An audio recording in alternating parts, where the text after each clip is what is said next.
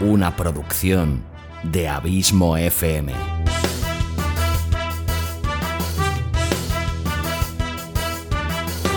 ¿Quieres disfrutar de tu tiempo libre escuchando grandes historias, audiolibros y relatos? Un podcast literalmente literario.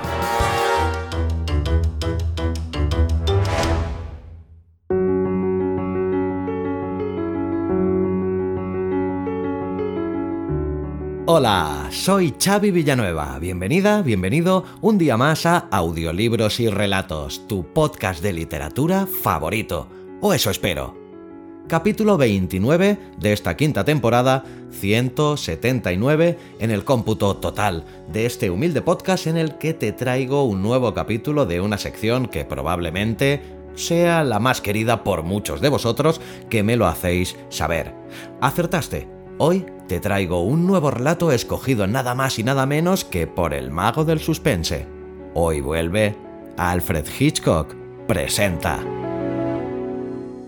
El autor del relato escogido para el programa de hoy es James McKimmey Jr., que nació en 1923 y falleció el año 2011 fue un autor estadounidense que empezó a escribir tras servir en la Segunda Guerra Mundial. McKimmey Jr. publicó alrededor de 20 historias de ciencia ficción durante los 15 años posteriores al conflicto armado para revistas como Galaxy, Planet Stories o If. Gran parte de su carrera, que duró hasta el año 1994, no entra precisamente dentro del género fantástico. Algunas de sus obras más remarcables son The Farthest Reaches, 12 Never Before o Published Tales of Intergalactic Space, editado por Joseph Elder, con el que publicó hasta 17 libros de ciencia ficción. Disculparme por mi mediocre pronunciación del inglés, lengua que precisamente no entra dentro de mis dominios. Y el relato que te traigo para hoy lleva por título Una picadura vengadora. Este fantástico relato está extraído de Relatos de Pesadilla, otra fantástica antología de cuentos seleccionada por el gran Alfred Hitchcock. Se trata de un relato intrigante e interesante a partes iguales que te mantendrá en suspense hasta el último suspiro. Y antes de dejarte con el relato de hoy, comentarte algo que no suelo hacer, pero que hoy voy a tener a bien hacerte una recomendación ya que en los últimos días he tenido el inmenso placer de leer la última novela de uno de los grandes genios de la literatura de todos los tiempos, como es el gran Stephen King, que ha estado ya presente en varios capítulos de este podcast. Pues bien, he tenido a bien leer su última novela, que lleva por título Cuento de Hadas, y no se me ocurre otra cosa que recomendártela, ya que hacía tiempo que no encontraba una novela que me enganchara como lo ha hecho esta. Seguramente no entré en el grupo de las tres o cinco mejores obras del gran maestro King, pero lo que sí que te puedo decir es que es una grandísima novela en una fantástica historia de fantasía con claras reminiscencias de muchos de los cuentos que entran en el imaginario popular de cuentos de hadas de todos los tiempos así como de mundos paralelos con claras pinceladas también que nos retrotraen al horror cósmico de Lovecraft.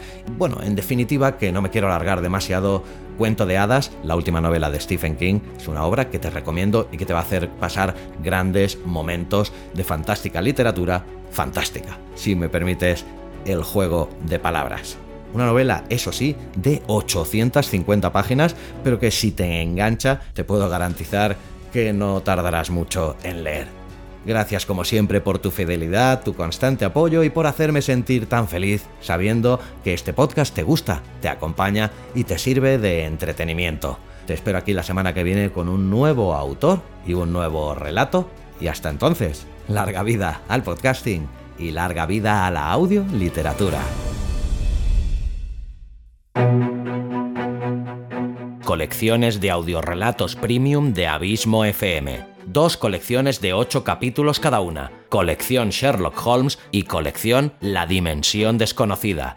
Puedes comprar cada capítulo individualmente por un euro y medio o la colección completa de 8 capítulos por tan solo 10 euros www.abismofm.com barra colecciones. O si me escuchas desde la plataforma iVoox, podrás escuchar ambas colecciones suscribiéndote a los capítulos exclusivos para fans.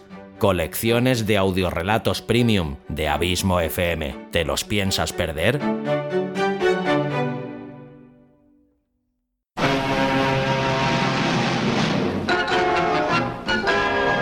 Alfred Hitchcock presenta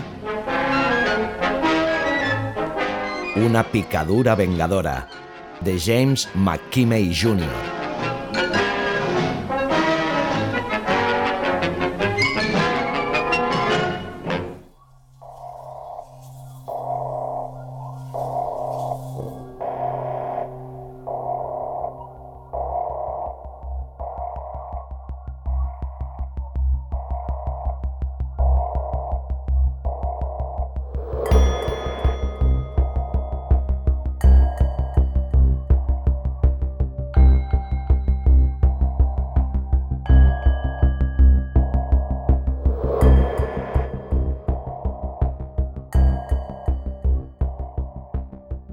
Erwin, su padre jamás le hubiese llamado así, el nombre había sido idea de su madre, caminaba lentamente a través del prado alejándose de la vieja cantera, llevando los leños que había cogido de la pila que había allí y que aún no había sido almacenada en el cobertizo de herramientas que había junto a la casa.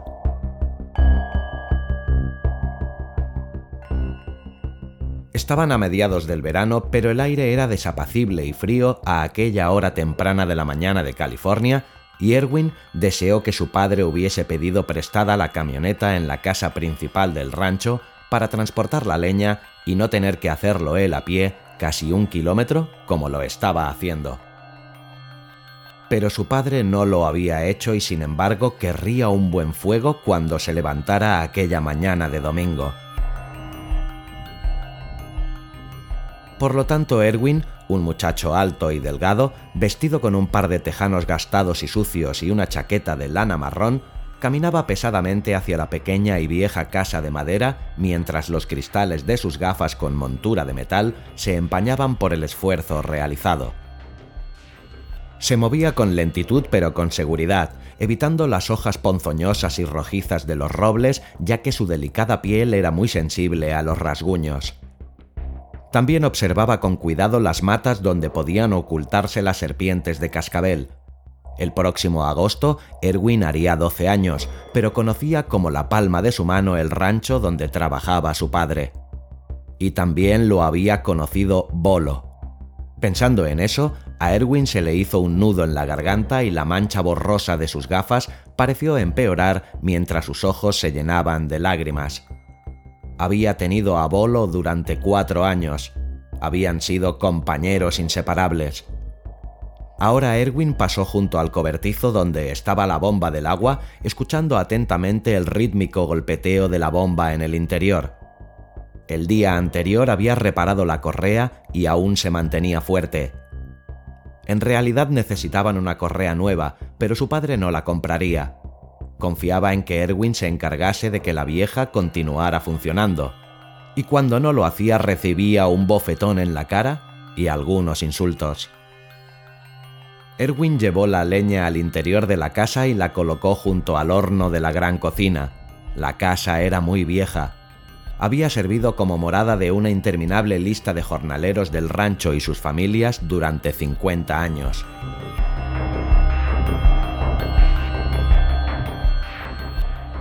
Pero a Erwin le había parecido hermosa cuando su madre vivía.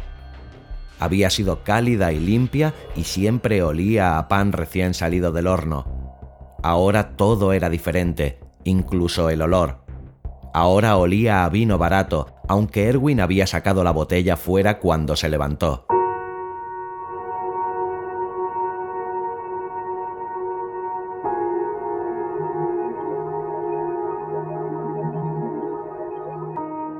Colocó periódicos viejos en la estufa, también algunas ramas pequeñas y luego un gran leño. Encendió el papel justo cuando su padre salía del dormitorio, con los ojos enrojecidos, una mata de barba negra en el rostro y vestido aún con las ropas que había llevado el día anterior. El olor a vino se hizo más fuerte. Ya era hora, dijo su padre dirigiéndose con marcha insegura hacia el fregadero de la cocina. Debes levantarte cuando se supone que debes hacerlo y hacer el trabajo a tiempo. Su padre llenó un vaso con agua y lo vació ávidamente. Luego bebió otro. Era un hombre alto, ligeramente encorvado, moreno y quemado por el sol. Me levanté temprano, dijo Erwin. Su padre tomó otro vaso de agua.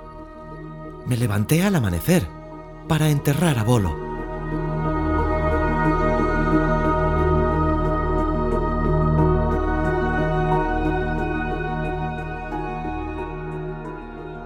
Finalmente su padre se volvió, mirándolo con desprecio y con una furia causada por la terrible jaqueca que sufría y por la sed insaciable.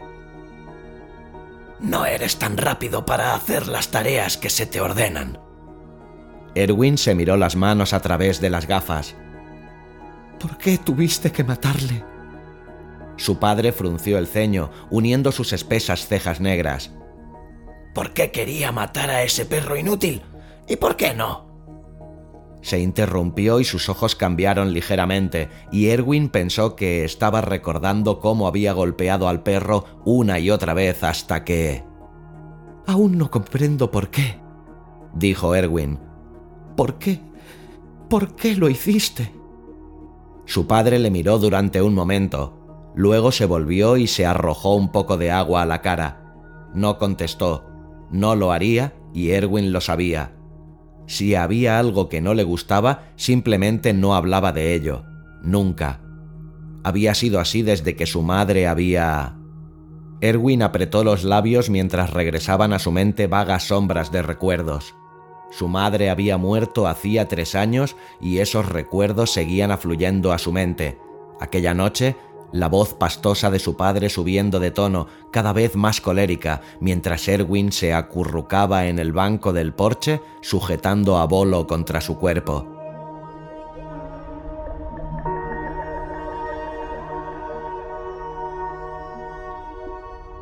Ese día habían recorrido una larga distancia con Bolo y ambos estaban cansados. La voz pastosa se había convertido en un trueno y luego se había escuchado el golpe, pero Erwin había visto a su padre borracho muchas veces. Se dormiría a pesar de todo. Entonces había llegado la mañana y su padre había entrado en la casa justo al rayar el día, con el rostro gris y los ojos orlados de rojo. Su padre había telefoneado inmediatamente sin decirle a Erwin lo que había sucedido, y después Erwin pensó qué feliz había sido su madre por tener aquel teléfono que siempre había deseado y por el que le había implorado a su padre, y cómo era el mismo teléfono que utilizaba su padre para decir que su madre yacía al pie de la cantera, muerta.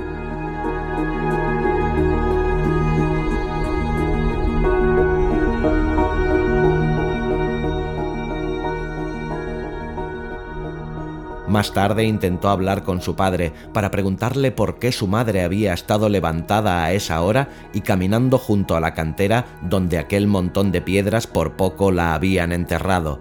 ¿Por qué? Si ella jamás iba allí. Pero su padre le dijo que cerrara la boca y nunca volvieron a hablar del asunto. Los hombres de uniforme le hicieron a su padre aquellas mismas preguntas acerca de por qué la madre de Erwin estaba en la cantera, pero todo lo que su padre les dijo una y otra vez fue, No lo sé, ella era una buena mujer, una buena mujer. Erwin se preguntaba cómo podía decir eso cuando él le había visto, con el olor a vino rancio entre los labios, ponerse irascible con ella y comportarse como un malvado. Erwin apartó los recuerdos de su mente. Irguió ligeramente sus delgados hombros.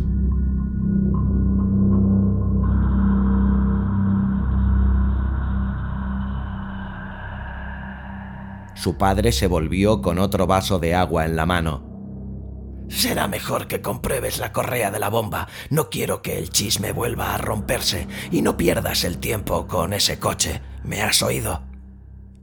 La rotura de la correa de la bomba y la consiguiente falta de agua se había convertido en una manía para su padre. Era algo que despertaba su cólera, un pretexto para exteriorizar su furia. Erwin comprobó el fuego, haciendo una pausa para entornar los ojos y recordar cómo habían sido antaño las cosas. Ahora había un hueco en el pequeño estante donde había estado el teléfono y una vez más Erwin recordó la felicidad de su madre cuando instalaron el aparato. Estamos a siete kilómetros de las personas más próximas y el teléfono me hace sentir segura. Ahora ya no estaba. Su padre no quería gastar dinero en él. Date prisa, dijo su padre mientras bebía más agua. Erwin buscó un par de viejos alicates en un cajón de la despensa, los metió en su bolsillo y salió de la casa. No fue directamente al chamizo de la bomba porque aquella mañana hervía un volcán de rencor dentro de su pecho. En cambio, atravesó el camino polvoriento, pasó junto al viejo sedán de 1950 y acarició con los dedos el capó. A Erwin le apasionaba la mecánica y cuando su padre no estaba en la casa, él levantaba el capó y examinaba el motor, aflojando y apretando tuercas, quitando las bujías para volver a colocarlas en su sitio una vez que las había limpiado.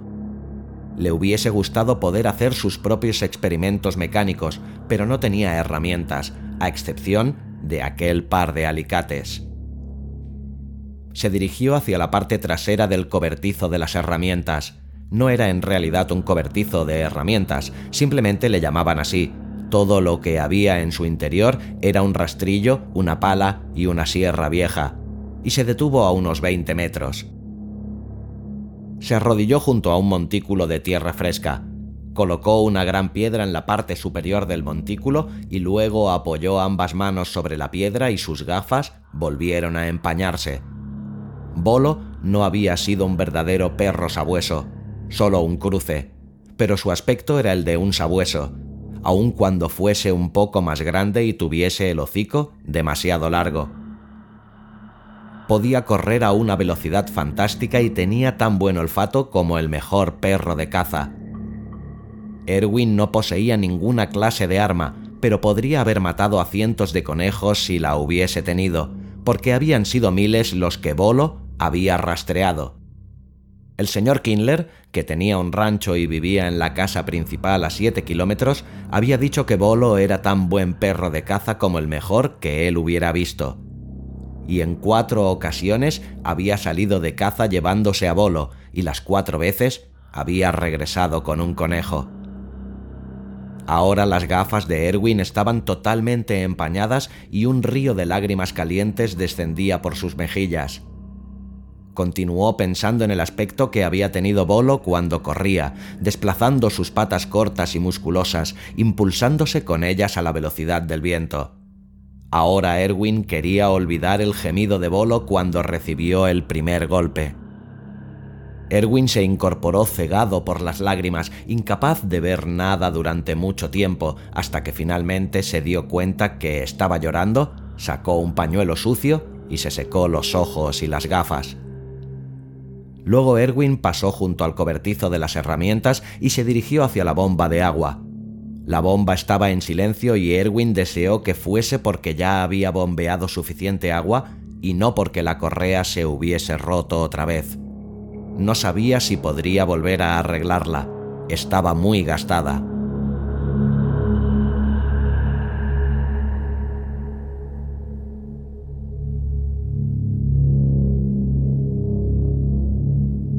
Abrió la puerta del chamizo que contenía la bomba y echó un vistazo al interior.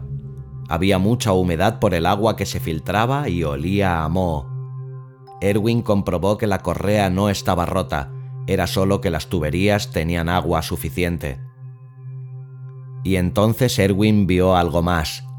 Sus ojos se abrieron un poco más de lo normal y retrocedió rápidamente, pero sin perder la calma. Miró hacia el interior una vez más y luego se volvió y echó a correr hacia la casa. Entonces se detuvo. Se detuvo de golpe y sintió que las mejillas le ardían de excitación.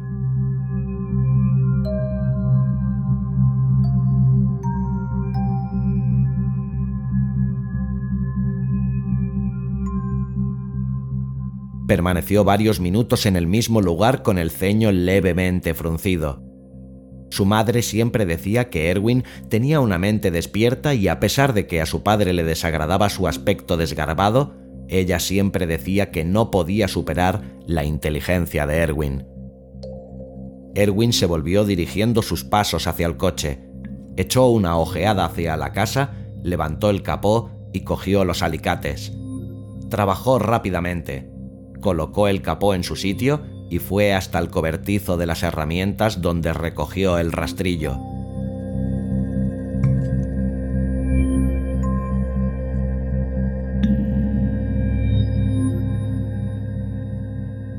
Llevó el rastrillo hasta el chamizo de la bomba, mirando una vez más hacia la casa y luego hacia el interior del chamizo. La bomba había vuelto a funcionar, con mucho cuidado, Erwin extendió el mango del rastrillo lentamente hacia el interior hasta que tocó con la punta el interruptor que había en la pared. Presionó hacia abajo y la bomba dejó de funcionar. Erwin retrocedió, arrastrando con él el mango del rastrillo y luego se dirigió al cobertizo de las herramientas. Allí esperó, apoyado contra la puerta y en la oscuridad. Esperó ansiosamente.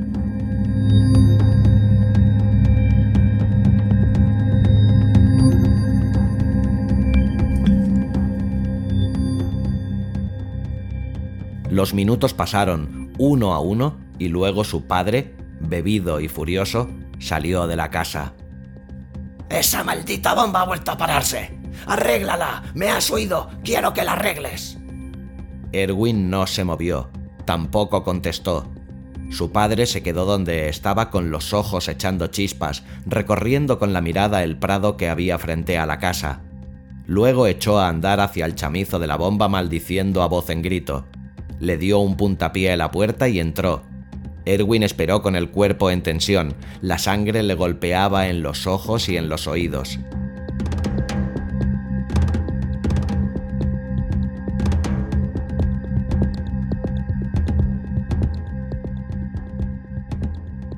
Un segundo después se oyó un grito y su padre salió tambaleándose con los ojos desorbitados. Permaneció inmóvil fuera del chamizo, con una mano aferrada a la pantorrilla derecha. Luego se volvió y cayó al suelo. Volvió a incorporarse y echó a correr hacia la casa, gritando y maldiciendo. Se detuvo a pocos metros de la casa, extendió los brazos y gritó. ¡Erwin! ¡Erwin! Erwin nunca había oído que su padre le llamase por su nombre. Era siempre muchacho o un insulto, o nada. Erwin se sintió intrigado por la forma en que su padre le llamaba por su nombre, pero no contestó, no se movió tampoco, se limitó a esperar.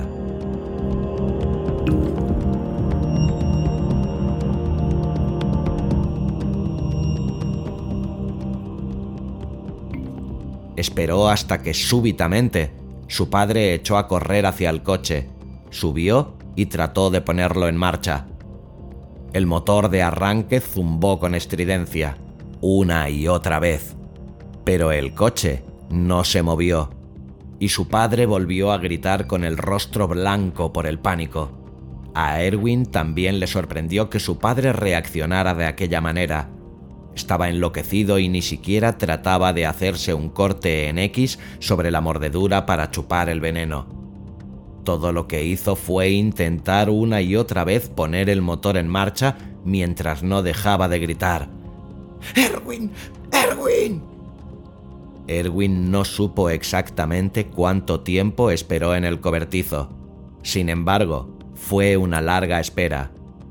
El coche ya no hacía ningún ruido cuando se decidió a salir a la luz del sol. Y su padre ya no gritaba.